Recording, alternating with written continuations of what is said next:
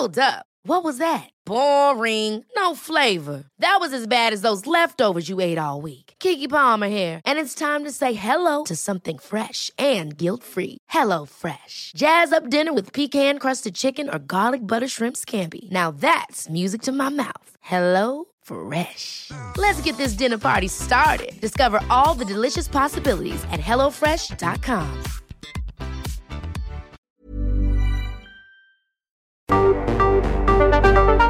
El Heraldo Radio presenta Cámara de Origen, un nuevo espacio para enterarnos del trabajo de las legisladoras y legisladores en los Congresos de México.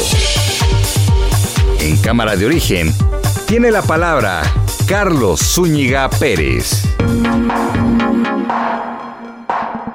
¿Qué tal? Buenas tardes. Bienvenidos a Cámara de Origen. Les habla Carlos Zúñiga Pérez. En la siguiente hora seguimos con el recuento de las mejores entrevistas, el balance legislativo que se ha dado en este año 2021. Estamos viviendo justamente los últimos minutos desde que fue un año retador, intenso y que marca el camino para lo que será la discusión del año 2022. Quédese con nosotros. Bienvenidos.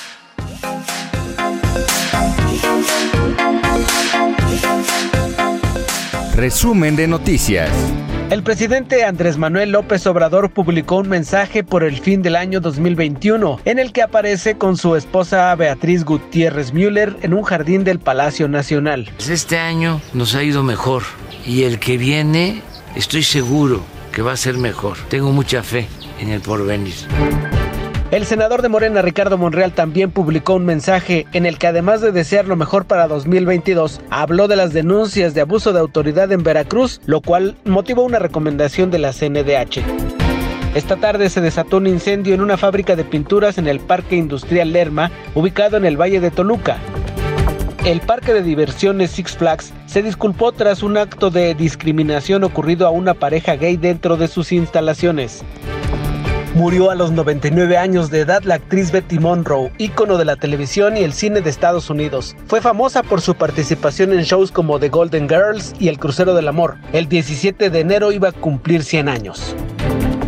Le informó Ángel Arellano Peralta. Vamos a presentar una iniciativa de reforma. Está muy mal, tanto el INE como el Tribunal Electoral. ¿Usted plantearía el retiro de todos los, tanto del INE como del Tribunal? Sí, cambio. De todos. Completo, sí. Cambio completo. Renovación, tajante. No son demócratas. No respetan la voluntad del pueblo. No actúan con rectitud. El talibán toma el control de Afganistán.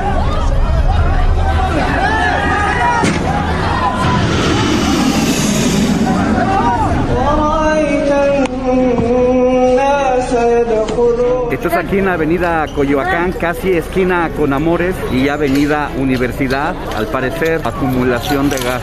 Carambola de motociclistas en la autopista México-Cuernavaca.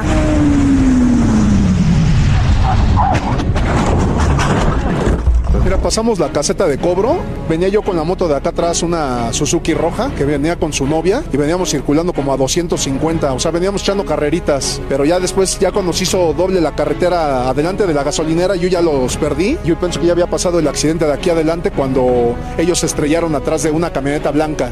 Porque ya encontraron el accidente, el parado el tráfico y ya no pudo, ya no alcanzó a frenar y se estrelló atrás de la, de la camioneta. ¿A cuánto venían a qué a 250 aproximadamente. Balance anual.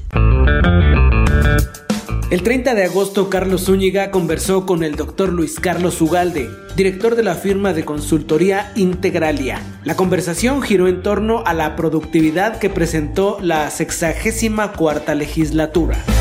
En resumen, ¿qué tipo de legislatura es la que se está despidiendo, Luis Carlos? Yo te diría que el concepto general es que esta legislatura fue definida por la hegemonía de Morena. Y esa hegemonía, esa supermayoría que tuvo Morena, el partido del presidente, contaminó el desempeño del Congreso. Cuando tú tienes un grupo tan hegemónico, lo que ocurre generalmente es que se convierte en sumisión. Y entonces, en lugar de que el Congreso haya sido un contrapeso del gobierno, del presidente, como es su función, se convirtió, permíteme la expresión coloquial, en un tapete del presidente, en un agente del presidente, en un cómplice del presidente. Y eso creo que afectó muchísimo el desempeño de la legislatura, se convirtió en un aval de las peticiones del presidente, tuviera o no la razón, se convirtió en un cómplice, se convirtió en un protector del presidente. Y creo que esa es, digamos, la característica genérica que más podemos eh, eh, definir de lo que está ocurriendo en el legislatura que termina el día de mañana. En la que termina el día de mañana, una eh, legislatura marcada por la hegemonía de Morena y sumisa al poder presidencial. Por lo tanto, pues no podemos decir que fue una, o sí una legislatura productiva, Luis Carlos. Bueno, yo creo que fue una legislatura que deja más sin sabores que cosas positivas. Hubo cosas positivas. ¿Cuáles? Se redujo el costo del Congreso, se redujo en aproximadamente 15%, se redujo la burocracia interna, se redujeron el número de comisiones eh, legislativas y eso creo que ayuda a mejorar el desempeño. Pero Primero, eh, se aprobó lo que el presidente quería como quería, sin cambiarle una coma como era la instrucción del presidente. Dos, cuando la oposición quería mejorar iniciativas, advertir sobre errores, eh, había una aplanadora legislativa de Morena que desoía cualquier sugerencia. Tercero, como resultado del anterior, Carlos, esta es la legislatura que más impugnaciones ante la Suprema Corte tiene decenas y decenas de acciones de inconstitucionalidad o de eh, controversias constitucionales por leyes o reformas que violan la Constitución. Y además hay miles de amparos de personas que están protestando porque algunas de las reformas violentan derechos individuales. Eh, cuarto, eh, el presupuesto que el presidente mandaba se aprobaba sin discutirlo y o no se le daba seguimiento y eso genera mucho daño porque la función del Congreso es vigilar que se gaste bien el dinero. Eh, quinto, eh, un Congreso con muy poca experiencia, sobre todo en diputados. La bancada de Morena que ganó eh, tenía muy poca experiencia, Muchos de sus integrantes fueron nominados como candidatos a diputados en 2018 por sorteo, por tómbola, eh, y todos estos factores hacían, Carlos, que fuera una mayoría de Morena soberbia, una mayoría de Morena que no escuchaba una mayoría de Morena que se imponía, justo como lo, lo hizo el PRI durante mucho tiempo en el siglo XX. Entonces, digamos que la hegemonía del PRI se replicó nuevamente ahora con Morena en el siglo XXI.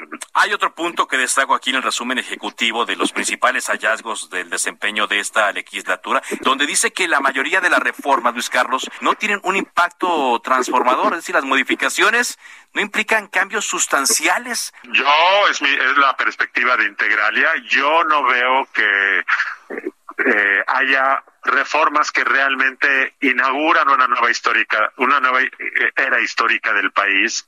Si por una transformación histórica uno entiende, por ejemplo, que se va a reducir la corrupción, o uno entiende que se va a acabar la impunidad, o uno entiende que se va a combatir la desigualdad social, que desde mi punto de vista es lo que haría de México un país diferente, yo no veo que haya nada de eso. Yo no veo que haya habido reformas en el Congreso para realmente combatir la corrupción de fondo. Sí advertimos que la legislación para eh, atacar o combatir las empresas fachadas es muy importante, pero yo no veo un cambio radical en el tema de anticorrupción. Yo tampoco veo que se haya hecho una reforma de fondo para mejorar la procuración de justicia, ni para mejorar el funcionamiento de la Fiscalía General de la República, ni tampoco veo que a pesar de que se hayan constitucionalizado los programas sociales, que es algo positivo, haya una política que hoy nos haga un país menos pobre que antes. De hecho, las últimas cifras del Consejo Nacional de Política Social, el Coneval, nos dicen que hay más pobres que antes. Entonces, hay reformas vistosas, hay reformas ideologizadas, hay mucha estridencia, pero desde nuestro punto de vista, la actividad legislativa de esta legislatura con cosas buenas y malas como hubo, en mi opinión, no significan una transformación del país eh, como lo dice López Obrador que lo ha habido. Con este panorama, Luis Carlos, y con lo que vimos que sucedió en las últimas semanas con esta legislatura, ¿qué podríamos esperar de la nueva, la 65? Yo creo que va a ser mejor que la 64 que termina por una razón de contrapeso. Eh, el hecho de que la oposición vaya a tener más eh, diputados en esta ocasión significa que esto va a obligar a que haya más deliberación, significa que va a haber más contrapeso a los deseos del presidente y significa que eso va a mejorar la función de control del Congreso. Tenemos que recordar que la función de un Congreso es vigilar, contrapesar, contener los impulsos del Poder Ejecutivo. Esa es la base del sistema de división de poderes. De tal forma que la hegemonía de un partido siempre es una mala noticia para el funcionamiento del Congreso, como lo fue con el PRI en el siglo XX. Cuando los números se balancean y la oposición crece, como ahora será el caso, eso es un estímulo para que haga mejor su trabajo, que es vigilar al gobierno. Por eso, por una razón meramente numérica. Y por una razón además de experiencia, porque en esta nueva legislatura, Carlos, habrá 145 diputados que sean reelegidos. Sí, exacto. Yo creo que es una legislatura que va a tener más experiencia y creo que esos dos eh, factores, uno, mayor peso de la oposición y dos, más experiencia de los diputados, va a hacer que esta nueva legislatura haga mejor las cosas sin que esperemos un cambio radical, porque reitero, el Congreso mexicano en general en los últimos décadas ha tenido un funcionamiento deficiente y a pesar de que hay más contrapeso de la oposición, Morena seguirá siendo el partido mayoritario y ese hecho creo que va a limitar el trabajo del Congreso. Gracias por compartirnos los eh, datos y los puntos más relevantes de este décimo reporte legislativo de Integral de Consultores. Buenas tardes. Gracias, Carlos. Buenas tardes. Cámara de Origen. Balance anual. La diputada de Morena Patricia Armendaris conversó el 21 de octubre con Carlos Zúñiga acerca del paquete económico 2022. Hablaron en especial de un punto, el pago de impuestos por donativos. Y saludo ahora, y agradezco mucho que esté de nueva cuenta con nosotros, Patricia Armendaris, diputada de Morena. ¿Qué tal, diputada? Buenas tardes. Buenas tardes, ¿cómo estás? Bien, gracias. Eh, para puntualizar varias cosas, ¿no? Y, que queden muy claras después de la forma en la que se dio eh, la discusión de eh, este paquete fiscal, diputada. ¿Se va a grabar todas las donaciones que se hagan en este país? No. No. Las empresas están exentas de esa ley. Solo las personas físicas nada más las personas físicas eh, y tiene dos tiene dos maneras de manifestarlo. Puedes deducir entre tu médico, este programas de retiro diferentes de los del IMSS o de tus afores eh, y otro par de cosas, pero principalmente los donativos hasta por 350 mil pesos. Yo creo que es súper cubre a, la gran mayoría de la población. La otra manera de verlo es que te cubre hasta aproximadamente un porcentaje específico de tus ingresos también. Y lo que lo que está tratando, a ver, esta, esta miscelánea básicamente está orientada hacia tapar los huecos de evasión de los grandes contribuyentes. Cuando tú lees la exposición de cuando tú lees la exposición de motivos de la, de la, de la miscelánea, te das cuenta de la cantidad de trucos que existen en las grandes empresas para evadir impuestos. Y si lo ves desde el punto de vista de cobertura de, de, ingresos tributarios con respecto al Producto Interno Bruto, pues imagínate, es aproximadamente el 14% del Producto Interno Bruto, cuando en la OCDE es cerca del 30% necesitamos esos ingresos. O sea, hay evasión odia. Porque si, estuviéramos capturando todos los ingresos de la manera correcta, estuviéramos en los 30 y, tuviéramos dinero para tantísimo programa social que necesitamos, ¿no? la oposición nos pide estímulos fiscales. Bueno, ¿de dónde vamos a sacar dinero de estímulos fiscales si no tenemos los suficientes ingresos? ¿no? Entonces, el, esta, esta de las donantes, básicamente, es porque hay, dona, hay donantes que donan 300 millones de pesos. ¿De dónde sacas 300 o sea, millones personas, de pesos? personas para- físicas que por sí solas dicen yo doné tanta esta cantidad de dinero, 300 millones. Exento de impuestos, ajá. Ujú. Ok, ok, es, mucho son- dinero. Sí. Tiene, la, esa, esa, esa parte de la miscelánea tiene nombre y apellido. Al gran evasor que tiene el descaro de decir, esto es un donativo. Ujú. Bueno, le- y le estoy haciendo preguntas que con base en lo que de- de- digo, eh, la gente eh, está cuestionándose después de la forma en la que se discutió, digo, para que quede muy claro. Se va No, pero a... eso, lo que pasa es Sí. que te tengo que decir algo. Sí. O sea, los diputados tenemos la obligación de leer la exposición de motivos. Ujú. ¿Estás de acuerdo? Sí. Todo eso viene en la exposición de motivos. Ujú. El tratar de pretender de decir que, que, que estamos en contra de la sociedad civil es ter- ter- tergiversar de una manera a propósito la, la- el, el motivo de la, de la miscelánea para armar polémica y para ganar adeptos a punta de mentiras. El tema que platicábamos hace un par de días, la inscripción de los jóvenes al Registro Federal de Contribuyentes. ¿Cómo quedó? básicamente quedó como estaba en el sentido de que los jóvenes tienen eh, que registrarse Eh, luego se le hizo una pequeña adición diciendo pueden decir allí que no que no son no no no, no tienen ingresos de trabajo Sí. y se le añadió una pequeña frase diciendo no habrá sanciones si no lo hicieron si no se registraron. Eso es lo que no habrá sanciones. Es No, decir, no sí, te- hay una obligación, pero no habrá sanciones. Y usted nos explicaba la vez pasada que era para la protección. Ahora, eh, y diputado. logramos sí. y logramos sinceramente eso fue considerando todo que yo todo lo que decían que era terrorismo fiscal y no sé qué no Ajá, ajá. este y ahora resulta que pues, el PAN completo se abstuvo, se abstuvo de votar a favor después de que logramos o escucharlos no Claro. O sea, de que fue una, una, una sesión, una negociación después de las Sí. observaciones que se hizo. Ujú, pues claro Claro. Ahora, diputado, no, no puedo dejar de somos y luego dicen que somos corresponsabilidad de partes no puedo dejar de preguntarle sobre su tuit que causó polémica en torno al tema de los eh, medicamentos. No, yo no eh, quisiera decir que, que hubo una mala fe a la hora de preguntar, pero eh, ¿cuál era el propósito y qué obtuvo eh, después de ese planteamiento que hizo en sus redes sociales?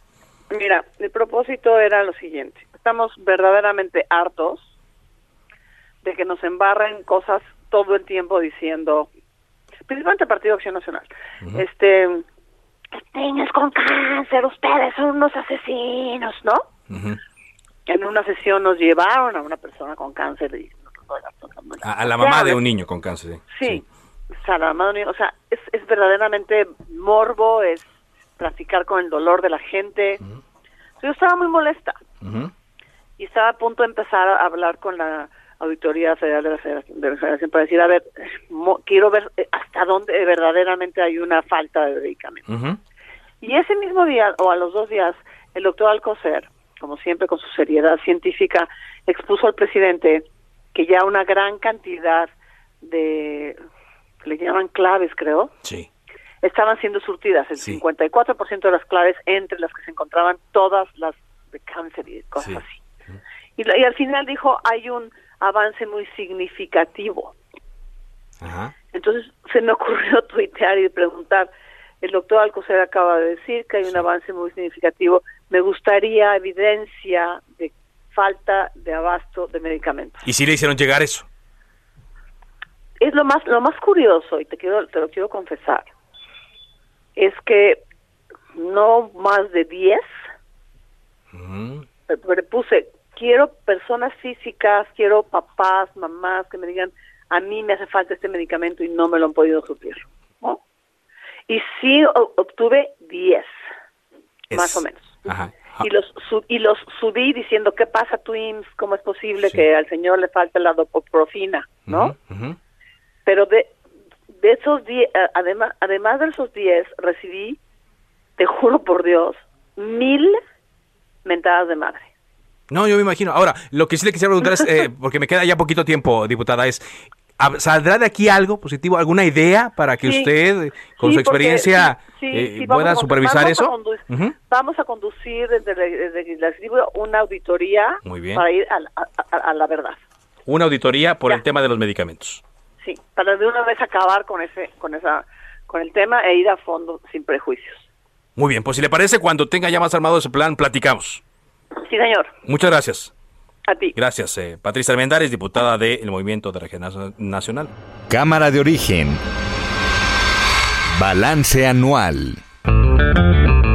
El 28 de septiembre, Carlos Zúñiga habló con la senadora Nancy de la Sierra, integrante del nuevo grupo parlamentario llamado Bancada Plural, conformado por la propia Nancy de la Sierra, Alejandra León, Germán Martínez Cázares, Emilio Álvarez y Casa y Gustavo Madero es eh, la senadora Nancy de la Sierra Aramburo que está con nosotros, senadora. Por, bueno, gracias por acompañarnos. ¿Por qué ahora, eh, Nancy? ¿Por qué eh, al inicio, al arranque de esta legislatura, se da esta conformación del grupo? ¿Por qué no se dio antes? Pues mira, sin lugar a dudas, la coyuntura política empieza a ser mucho más cerrada, empieza la confrontación entre los partidos políticos y al final del día creemos que hay una gran, gran población que ya está descontenta, que ya no cree, que no confía. Y queremos ser la voz de todos esos ciudadanos que sin partido también quieren ser escuchados y ser representados en el Senado de México. Por eso creo que la coyuntura se da en este momento. Eh, creo que el diálogo nos llevó al consenso con un objetivo muy claro, apoyar al presidente de la República en lo que consideramos es lo mejor para México y disentir cuando estemos en contra de las propuestas legislativas que puedan presentar. Así es. Ahora, eh, ¿qué significa esto en cuanto a eh, su relación con el Partido del Trabajo, que fue el que la postuló y que usted estuvo representando o está representando todavía? Para que no, para que le quede claro a nuestro auditorio, ¿qué pasa con esta relación política? Mira, la relación política siempre ha sido de respeto, de cordialidad. De hecho, el Partido del Trabajo no solamente me invitó a participar en el 18, sino fue muy respetuoso de mi posicionamiento en varias, eh, te podría decir, muchas votaciones en las que no coincidía. Fueron respetuosos de permitirme presentar mis reservas, mis votos particulares. Y al final del día creo que también es y sacude a todo el país el momento coyuntural que estamos viviendo hoy hay un gran sector de la población que está en descontento con los partidos políticos y también hay que replantear cuál es la utilidad y la representación del Senado. Nosotros llegamos por un partido, pero no representamos los intereses de ningún grupo político en el Senado de la República, representamos los intereses de las y los ciudadanos. Los intereses de los ciudadanos. Ahora, ¿hay una inconformidad de usted hacia el partido que la postura, hacia el Partido del Trabajo, para que haya tomado esta decisión también? Mira, sin lugar a dudas hay coincidencias, pero también hay desencuentros. Te puedo decir que en el grupo parlamentario del Partido del Trabajo yo solo recibí respeto y aceptación a mis propuestas y a mis argumentaciones que fueron planteadas con toda dignidad siempre desde la tribuna del Senado. Sin embargo, creo que desafortunadamente en el Estado de Puebla el trabajo del Partido del Trabajo no me ha permitido incorporarme de manera directa en las actividades político-partidistas. Por eso creo que la decisión que estoy tomando ayudará a representar a miles de ciudadanos que hoy quieren encontrar en nosotros un reflejo y una voz. Para que quede claro, eh, senadora, estoy platicando con Nancy de la Sierra Aramburo, senadora de la República por Puebla. Eh, ¿Usted era militante del Partido del Trabajo? No, nunca he sido militante, del Partido del Trabajo. De hecho, en el mes de agosto presenté ante el INE mi eh, documento para que supieran que no pertenezco a ningún partido político ni tengo militancia en ninguno. Ellos me invitaron como parte de la sociedad civil y accedí, por supuesto, porque creo en este México transformador, creo en este México de izquierda, pero también tengo una visión muy clara en el que todos tenemos que estar unidos para poder avanzar.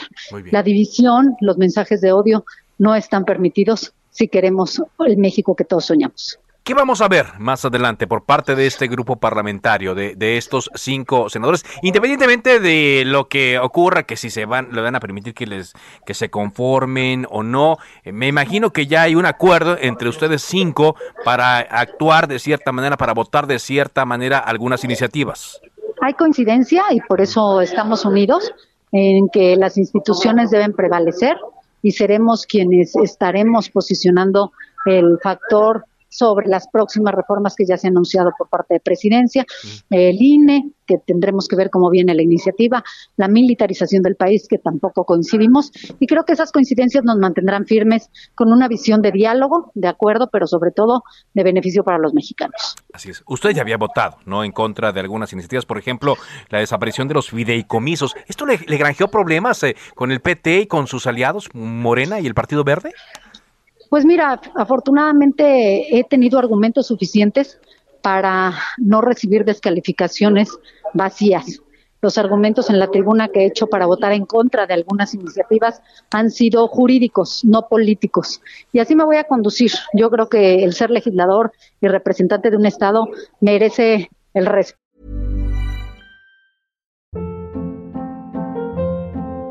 Hold up. What was that? Boring. No flavor. That was as bad as those leftovers you ate all week. Kiki Palmer here, and it's time to say hello to something fresh and guilt-free. Hello Fresh. Jazz up dinner with pecan-crusted chicken or garlic butter shrimp scampi. Now that's music to my mouth. Hello Fresh. Let's get this dinner party started. Discover all the delicious possibilities at hellofresh.com.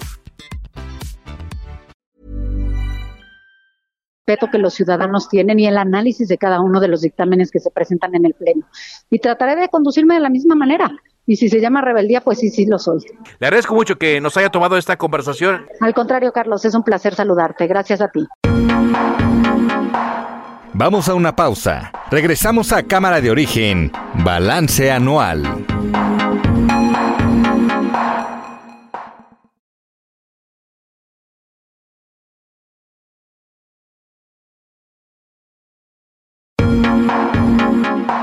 Ya estamos de regreso. Cámara de Origen, Balance Anual.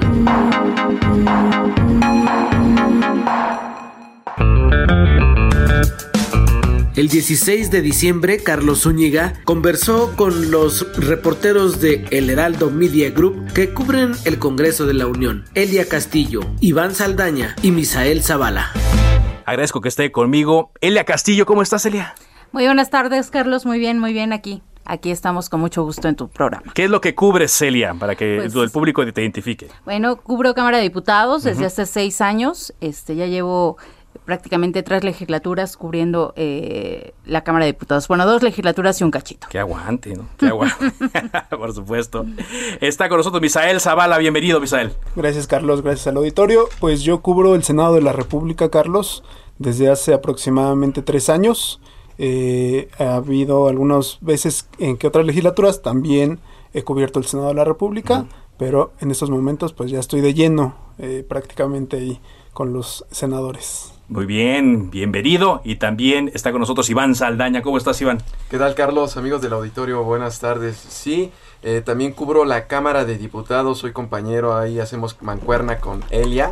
Y pues bueno, llevo dos años cubriendo esta fuente y anteriormente llevaba cuatro años más cubriendo el Senado de la República. Y pues bueno, estamos Oye, a la no, bueno, pues tú también, mu- mucho aguante, ¿no? De todos para cubrir estas fuentes que, hay que decirlo, ¿no? Son intensas, hay periodos en donde las cosas se alargan, hay sesiones que se van hasta la madrugada. Bueno, en esta ocasión se portaron un poquito mejor, ¿no? Ya decidieron que eso no era lo más productivo, quizá, y el actual presidente de la mesa directiva, Sergio Gutiérrez Luna, dijo, no, nosotros vamos mejor a suspender, vamos a dormir un rato y ya regresamos más frescos para trabajar. Pero bueno, la intención de estar aquí es que nos eh, platiquen un poco más del trabajo y tener, como les decía, su visión, la visión de, de ustedes que a diario acuden a estos recintos a, a reportar lo que ocurre y también eh, un repaso que vamos a dar de los personajes. En tu caso, Elia, ¿qué es lo que destacas? ¿Qué es lo que ves de esta eh, nueva legislatura en la Cámara de Diputados, a diferencia de las otras? Bueno, pues es que hay muchos eh, temas ahí, Carlos, principalmente pues esta unión, ¿no? De la Alianza Va por México, PAN, PRI, PRD, que bueno, pues este es uno de los de las novedades de esta legislatura, personajes polémicos y también atacados como es Margarita Zavala, por ejemplo, en la Cámara de Diputados, que es una de las más atacadas por eh, Morena y aliados, este las dos diputadas a transgénero, las primeras dos diputadas transgénero que que es Alma este, María Clemente eh, García, y bueno, también tenemos a, actrices, eh, cantantes, ¿no? Tenemos a Federica Quijano de Cabá, tenemos a Banquels, a Rocío, Banquels, entonces es pues es una variedad increíble de, personalidades ahorita en, esta legislatura y a diferencia de otras legislaturas, bueno, pues vemos a una eh, a una bancada mayoritaria de Morena y aliados completamente pues cerrada, ¿no? Cerrada al diálogo, cerrada a los acuerdos no dejan pasar nada de la oposición, pero también vemos a una oposición que pues sí cumplió de alguna manera con esta este objetivo de ser el bloque opositor, tanto que pues le frenaron las, las reformas a, Morena y aliados, principalmente la energética, ¿no? Que te planeaban aprobarla en este periodo. Las reformas constitucionales, donde se requieren tres cuartos de, de, la votación. Ahora, en este caso, Iván, tú que también eh, vas eh, allá a San Lázaro, eh, como decía Elia, ¿no? Hemos visto desde el arranque de la legislatura, pues una cerrazón, una falta de acuerdos, ¿no? a diferencia de lo que ocurre quizá, Misael, en el Senado, donde es, pues es otro nivel, está ya un poco más madura también esta legislatura. Lo que hemos visto es mucho encono, mucho enojo, ¿no? Enfrentamientos, hasta ayer todavía tomas de, de tribuna y no se ve si esto por lo que hemos platicado aquí en Cámara de Origen, por lo que ustedes también platican por allá, pues pueda resultar en algo positivo. ¿Qué tipo de legislatura, qué tipo de diputados son los que estamos teniendo? Mucha gente se pregunta eso. Sí, así es, Carlos. Eh, vemos algo distinto a, diferencia de la 64 legislatura, por ejemplo, eh, que vemos dos bandos, lo decía bien eh, Elia, dos bandos va por México y juntos hacemos historia, pero también vemos dos bandos y un grupo, Movimiento Ciudadano. Movimiento Ciudadano no quiere irse ni del lado de Morena ni del lado de PAN, PRI, PRD.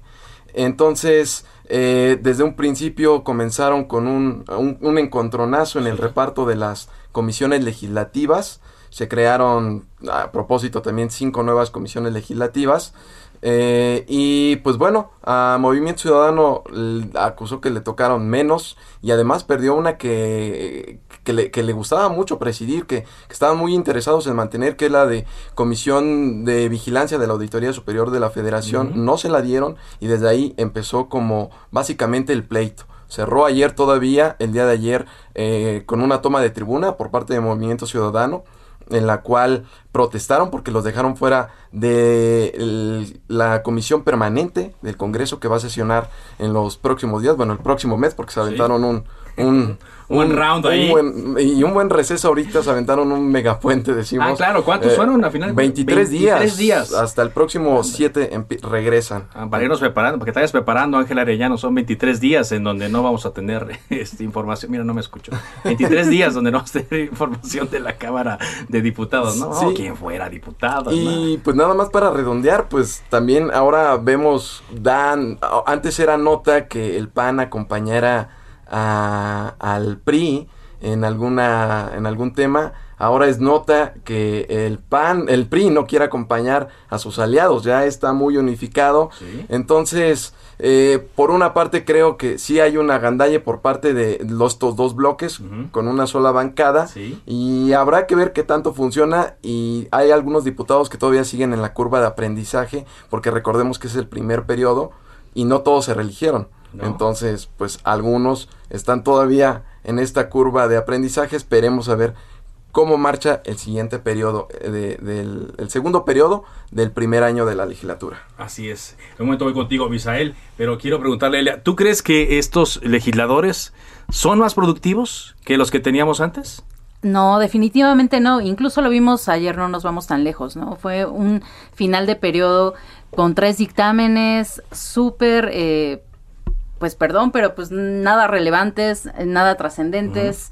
Este. Como que después de haber sacado el presupuesto ya eh, bajaron, ¿no? El ritmo. Sí, claro. En otras legislaturas el último día del periodo de sesiones era aprobar por lo menos, no sé, 40. Lo dejaban siempre al último, pero dejaban 40, 50, 60, 80 dictámenes para aprobarse igual en batería. Lo que ayer comentaba Moreira es que ahora son poquitos porque los, los analizan más, porque, porque están más trabajados, pero pues realmente eh, eh, dictámenes relevantes no hubo, no hubo esta, esta legislatura. Digo, tenemos el primer eh, dictamen que fue revocación de mandato, justamente la reglamentaria. Que ahí se, se, marcó la tendencia de cómo iban a trabajar, ¿no? Los dos bandos que mencionaba Iván. Exactamente. Yo creo que eh, los dos bloques empezaron con el pie izquierdo desde un inicio, con este mago de Morena de crear su megabancada con eh, Morena, Verde y PT y pues desde ahí no se han dejado, no han estado como todo el tiempo en la confrontación y no, no hay trabajo legislativo realmente. Realmente los diputados es, es triste ver a, diputados de, de, la bancada mayoritaria, perdón, principalmente que no saben qué, qué, están votando, ¿no? Eso lo hemos visto en todas las legislaturas. Pero yo creo que el nivel en esta legislatura es aún más bajo que en otras. Sí, y lo hemos visto, ¿no? Cuando quieren tener un cierto debate, se nota que ciertos personajes van y cuando quieren golpetear, perder el tiempo, hacer que avance el famoso reloj legislativo, pues ahí tienen, ¿no? Toda una batería de personajes que suben, pues a perder el tiempo prácticamente, ¿no? Eso es bastante interesante, Carlos, porque fíjate que en la discusión de, en este paquete económico vimos, por ejemplo, un número de reservas histórico, eh, se hablaba de, de 2007 reservas o 1994, no precisaron ni siquiera. Eh, ¿Cuántas? ¿Verdad? No hubo un consenso, ¿no? Ahí sí, porque eran, esas dos cifras. 2000 por ahí más pero o menos. Pero esa fue un récord. Ese, ese, número de reservas, que son propuestas de cambios, modificaciones a los artículos, de esas no se aceptaron ninguna y además, pues es histórica la cifra. Pero además, eh, bien lo decías, es un, un, una eh, estrategia que eh, emplearon desde la legislatura pasada, sobre todo con Morena, en la cual, aunque Morena, PT, Verde sabían que no les iban a aprobar, presentaban una iniciativa a fin de que no solamente la oposición tuviera la tribuna y ellos hablaran, sino también hablaran, eh, ellos subieran a, defender el, el dictamen que se estuviera discutiendo y a final de cuentas ellos bajaban su reserva antes de que fuera votada. Entonces, pues se ha calificado como pues, una pérdida de tiempo eh, y un desgaste también por parte de ambas de ambos lados, ¿no? Sí, y por supuesto, y esto es el arranque, no es el primer periodo que se da. Ahora, Misael, allá en el Senado, pues las cosas son tanto distintas a lo que vemos en la Cámara de Diputados. Son menos los personajes que hay, lo, reconocemos, y ya hay una especie de, de, madurez entre ellos, ya se conocen, aunque después de las elecciones del el año pasado, perdón, Sí, de este año, perdón. Este año, este año el año pasado. Ya, uno ya no sabe cuál. después de las 15 de gobernaturas de las elecciones de junio de, de, este año, pues cambió el panorama. Llegaron nuevos personajes y siguen llegando nuevos personajes. ¿Cuál es eh, el ambiente en cuanto al trabajo que hay respecto a los distintos grupos representados en el Senado, Misal? Creo que eh, trabaja bajo la, la misma dinámica, aunque suele parecer distinto a la Cámara de Diputados, pero el Senado trabaja con la misma dinámica, ¿no? Morena en, este, en esta legislatura no ha tenido eh, el peso suficiente para eh, aprobar reformas constitucionales. Le ha costado mucho trabajo, por ejemplo, a Ricardo Monreal, que es el operador político de Morena, eh, pues reunir todos los votos de, de la oposición, incluso porque el bloque opositor sí ha sido un factor clave digamos, para frenar diversas reformas. Eh, en este sentido, pues ha habido pocas eh, reformas constitucionales eh, y en, este cierre de periodo sí ha habido trabajo legislativo, pero ha sido igual como en la Cámara de Diputados pues digamos insuficiente. Por ejemplo, hay varias reformas a migración, son alrededor de 52 reformas a migración que tiene el Senado de la República, en este sentido que es un tema muy importante en nuestro país pero eh, de último minuto se han aprobado únicamente cinco reformas que tienen que ver únicamente con temas de género, de, cambiarle eh, la letra a eh, ciertas, ciertos puntos de la ley de migración, pero pues no cambian a profundidad este sentido. creo que para el Senado de la República hubo un parteaguas a partir de la llegada de Olga Sánchez Cordero. ella llegó después de la renuncia de, de que la o que la removieron. No, digo, no, sabemos cómo interpretarlo, porque así es en estos tiempos de la cuarta transformación, ¿no?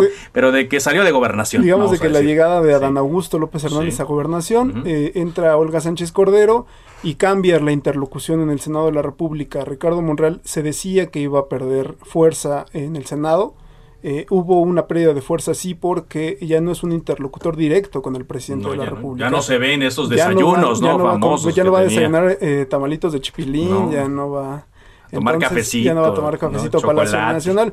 Ya la interlocución es directamente con don Augusto López y eh, a través de la secretaria, de la ex secretaria de Gobernación Olga Sánchez Cordero.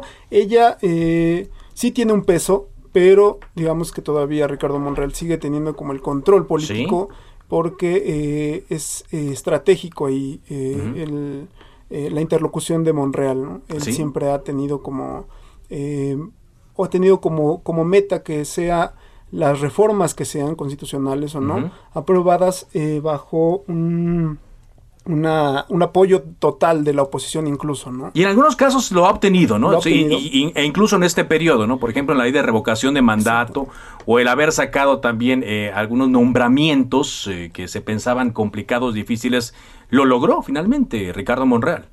Y también eh, sacaron, eh, por ejemplo, en estos últimos días la ley de la ley del tabaco, por ejemplo, para Sí. prohibir la publicidad de tabaco, incluso también garantizar que sean espacios 100% libres, Libres de, humo. de tabaco. También sacaron una ley general de movilidad, una nueva ley, eh, que eso también es bastante importante. Sin embargo, pues también hay un reclamo de que esta ley nace sin recursos públicos, Sí. ¿no? Eh, que prácticamente había una crítica por parte de la oposición que podría nacer muerta esta, esta ley porque pues no se le asignan ni recursos ni a los municipios ni a los estados. No. Eh, entonces es difícil, digamos, que se apliquen leyes eh, sin recursos y es lo que ahora Morena también está impulsando mucho, crean leyes pero sin presupuesto, ¿no? Y eso es también lo que está complicando mucho el que pase en el Pleno del Senado, es también eh, lo complicado porque la oposición no quiere aprobar reformas, por ejemplo, la Ley General de Víctimas Sí. o la Defensa de Mujeres, sin recursos económicos porque pues no sirve de nada si tú estás poniendo, por ejemplo, centros, eh, centros nacionales o centros de justicia para mujeres si no les das recursos, ¿no? Aunque ahí, digo, una nota de este año en el Senado es que pues apareció este grupo plural, que hay quienes todavía tienen sus reservas en torno a- al trabajo, para quienes van a estar eh, trabajando ellos, a qué intereses van a responder, pero pues cuando menos ahí los vemos. Por ejemplo, ayer el senador Germán Martínez, ¿no? Reclamando que no tenían un lugar en la permanente. Sí, efectivamente, el grupo plural ahora son cinco senadores. Ellos también reclamaban este, este espacio en la comisión permanente porque hay bancadas de cuatro senadores e incluso bancadas de tres senadores, por ejemplo, de encuentro social, que no sabemos si es encuentro social o encuentro solidario o qué encuentro es porque desapareció el, el partido apenas hace unos días por parte del Tribunal Electoral, Ujú. del Poder Judicial de la Federación, lo declara inexistente. Sin embargo, eh, pues sí pesa, pesa más que algunos otros, eh, otras bancadas, ¿no? Pero tiene a, a Germán Martínez, tiene a Emilio Álvarez y Casa, ¿no? Tiene a Nancy de la Sierra, tiene a Gustavo Madero, que era un peso importante en Acción Nacional. Sí. Ahora ellos también son un contrapeso, porque sí, si bien eh, le faltan 10 senadores a Morena para hacer una mayoría calificada, que le decimos eh, dos terceras partes, Sí. para aprobar reformas constitucionales, ellos podrían ser eh, el fiel de la balanza en algunos puntos, ¿no? Muy bien. Eh, nos está comiendo el tiempo, pero es que la mesa está muy buena para quienes nos están sintonizando aquí en Cámara de Origen. Estamos platicando con los reporteros que a diario nos dan la información de las cámaras, con Elia Castillo, con Iván Saldaña y con Misael Zavala de Heraldo Media Group. Viene una cosa muy interesante que a ustedes les va a tocar eh, cubrir, que es esto, las reformas constitucionales. Y donde pues hemos visto, como bien lo decía Celia, que no ha habido un consenso, que incluso debido a este peso de la oposición, que a veces parece mínimo, pues a veces se crece como para mandarlas hasta el próximo año. ¿Cómo los has visto? ¿Cómo ves que están preparando ambos bandos para esta batalla fuerte que viene el próximo año? Pues mira, yo creo que eh, Morena ha echado las, las campanas al vuelo y pues piensa que va a tener los votos del PRI principalmente. Sin embargo, por ejemplo, Rubén Moreira, el coordinador del bancada, ya advirtió que ellos no van a aprobar nada hasta después de las elecciones del 5 de junio. Sí. Y pues no hay mucho consenso con el tema porque ellos no le quieren mover, Morena y aliados no quieren moverle una coma a la iniciativa del presidente Andrés. Manuel López Obrador. La oposición pues le quieren mover todo el, el espíritu de la reforma que es este porcentaje que se le está dando, este eh, 54% que se le está dando de porcentaje a la Comisión Federal de Electricidad y el... eh, el otro, el resto a las, a, las empresas privadas. Entonces, si se mueve esto, pues Morena no lo va a permitir y es justamente lo que la oposición quiere cambiar de la reforma. Entonces, no hay consenso. Los, eh, el Parlamento abierto que iniciará el 17 de enero tampoco hay consenso para ese parlamento. Digo, ya se aprobó, ya eh, definieron la fecha, todavía no se sabe quiénes eh, van a participar en estos parlamentos abiertos. Ya se dijo que se van a, invitar a los dueños, a los empresarios, pero pues hay, hay pocos avances, Carlos. De hecho, pues ya llevan un retraso de un, de, de, un periodo, porque finalmente Morena había dicho que en enero iba a presentar la reforma eh, eh político, la propuesta de reforma eh, político electoral, pues cosa que no va a suceder porque todavía no han aprobado la reforma eléctrica, así que pues yo creo que no hay avances en estos, en estas reformas. ¿Velan armas? ¿Tú ves que velan armas? ¿Iban ahí en la Cámara de Diputados? Sí, pero también veo ayudas, Carlos, por ejemplo, con este grupo que ahorita del PAN está dialogando con la Secretaría de Gobernación. Por lo pronto, por el momento, se ve como una ayuda por parte del Ejecutivo para eh, Ignacio Mier, que es el líder de la bancada de Morena en la Cámara de Diputados, para que se pueda destrabar un poquito este asunto de la reforma eléctrica del presidente López Obrador, porque sí, la intención era, era en este mes de diciembre comenzar su discusión, o por lo menos en algún momento a principios decía Ignacio Mier que se quería aprobar en este periodo, pero no, se, no, se aprobó. Entonces, sí se va a abrir este parlamento y pues de alguna manera esto puede ayudar. También el diálogo con la Secretaría de Gobernación, a lo mejor puede ser ayuda si dialogan también con el PRI, como le abrieron las puertas al PAN, pues eh, también estaríamos viendo. Y lo de la reforma político-electoral, bien lo señalaba Elia, pues bueno, primero hay que aprobar una, ¿no? Sí, claro. Eh, pero decía, decía también eh, hace dos días, decía Ignacio Mier, que ya están preparando un anteproyecto en el cual están reuniendo, concentrando eh, alguna decena de, iniciativas para que esta se pueda conciliar con la del Ejecutivo mm. cuando la manden. Pues Entonces ya están en eso, Carlos. A ver, a ver. Y Misael, en el caso del Senado, pues hemos visto una diferencia, ¿no? Cuando menos en la parte priista, sí están marcando su diferencia con lo que podría pasar, eh, cuando menos en el tema de la reforma eléctrica en la Cámara de Diputados. Sí, en el PRI han sido más, eh, más directos, han dicho que no van con una reforma eléctrica ellos. Eh, ha habido declaraciones fuertes por parte de Miguel Ángel Osorio Chong, en la que dice que no van con una reforma eléctrica como viene eh, estipulada por parte de la presidencia de la República. En ese caso, pues sí la van a tener difícil. Eh, Monreal incluso ha dicho que sí va a haber, digamos, un debate muy fuerte y que sí se le va a dificultar. O sea, es, es prácticamente un hecho porque eh, hasta este inicio y fin ya de este periodo ordinario, eh, en varias ocasiones dijo que sí no hay, no hay eh, garantías, no hay ninguna facilidad, ¿no? Y eso también lo había tomado a mal la presidencia de la República en algunas ocasiones. Había habido algunas declaraciones fuertes en contra también del Senado por este tipo de situaciones, más como un reclamo hacia la Junta de Coordinación Política que dirige Ricardo Monreal, pero él siempre ha sido una persona con muy directa en ese sentido y ha dicho que pues sí la tiene difícil y, va a caminar muy Va a caminar, exactamente. Bueno, como escucha, me queda poquito tiempo, yo nada más les quiero hacer eh, una pregunta para, para el cierre. Elia, Personaje y momento que te parezca de, esta legislatura. ¿Qué personaje y qué momento? Pues Alma Luébano cuando presentó esta muerte calaca en, el salón de plenos que le acusaron de estar haciendo brujería.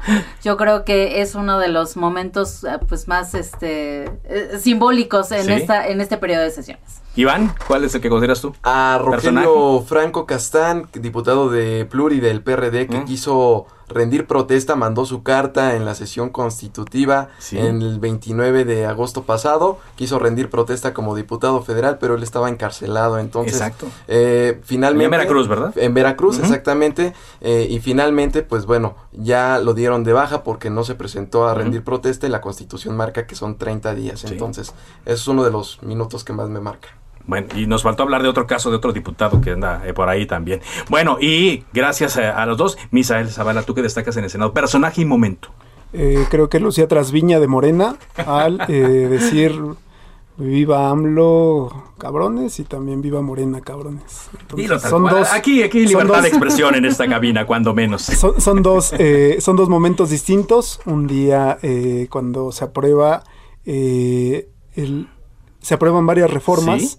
Eh, estatutarias, este, constitucionales y Lucía Trasviña dice viva viva la cuarta transformación cabrones y en otro momento igual cuando dice viva Andrés Manuel López Obrador. Así es, ¿no? Exactamente. Y luego por allí también hubo dos senadoras que se pelearon, ya no me acuerdo también, en medio de estas eh, discusiones severas, ¿no? Que, que bueno, ahí, creo que fue a, la senadora del PAN, Kenia López Rabadán, que le dijeron ahí un, insulto. Pero bueno, pues muchas gracias, gracias en serio por habernos acompañado, ustedes que son los reporteros que a diario nos dan toda la información que ocurre desde las distintas cámaras, Elia Castillo de la Cámara de Diputados, lo mismo Iván Saldaña, gracias, Misael Zavala, lo mejor para ustedes en estas eh, fechas y pues los vamos a estar aquí esperando, ya saben, esta es su casa, Cámara de Origen, por supuesto, no tengo que decir nada de Heraldo Media Group, pero va a ser muy importante, fundamental su trabajo, sobre todo para ayudar a entender a nuestro auditorio la trascendencia de todas las cosas que se discuten y que se seguirán discutiendo desde eh, las eh, distintas cámaras, amén de las anécdotas que seguramente vamos a seguir viviendo. Muchas gracias. Gracias, a los tres. muchas gracias. Muy buenas tardes. Gracias al auditorio. Cámara de origen. Balance anual. Llegamos a la parte final de este programa especial de Cámara de Origen Balance 2021. Y llegamos también al final de este año intenso en información. Nuestros mejores deseos para ustedes en 2022. Los esperamos diario, de lunes a viernes a las 4 de la tarde. Mi nombre es Carlos Úñiga Pérez. Por ahora, es cuanto.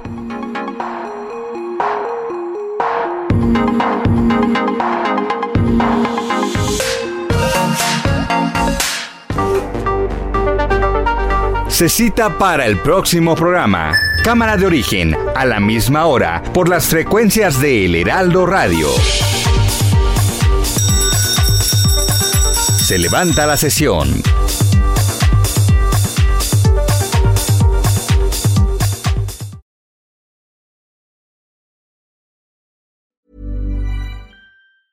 Hey, it's Paige DeSorbo from Giggly Squad. High quality fashion without the price tag. Say hello to Quince.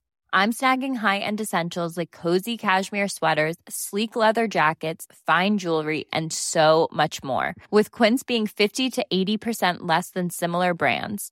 And they partner with factories that prioritize safe, ethical, and responsible manufacturing. I love that. Luxury quality within reach. Go to quince.com slash style to get free shipping and 365 day returns on your next order. Quince.com slash style.